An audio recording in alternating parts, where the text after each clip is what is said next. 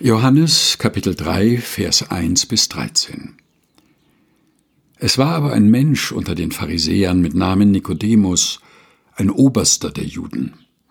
Der kam zu Jesus bei Nacht und sprach zu ihm, Rabbi, wir wissen, dass du ein Lehrer bist, von Gott gekommen.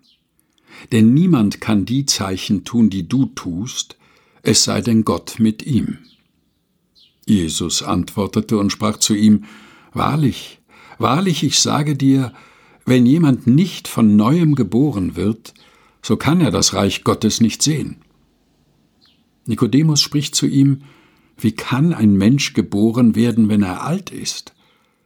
Kann er denn wieder in seiner Mutter Leib gehen und geboren werden? Jesus antwortete, Wahrlich, wahrlich, ich sage dir, wenn jemand nicht geboren wird aus Wasser und Geist, so kann er nicht in das Reich Gottes kommen. Was aus dem Fleisch geboren ist, das ist Fleisch, und was aus dem Geist geboren ist, das ist Geist. Wundere dich nicht, dass ich dir gesagt habe, ihr müsst von neuem geboren werden. Der Wind bläst, wo er will, und du hörst sein Sausen wohl. Aber du weißt nicht, woher er kommt und wohin er fährt. So ist ein jeder, der aus dem Geist geboren ist.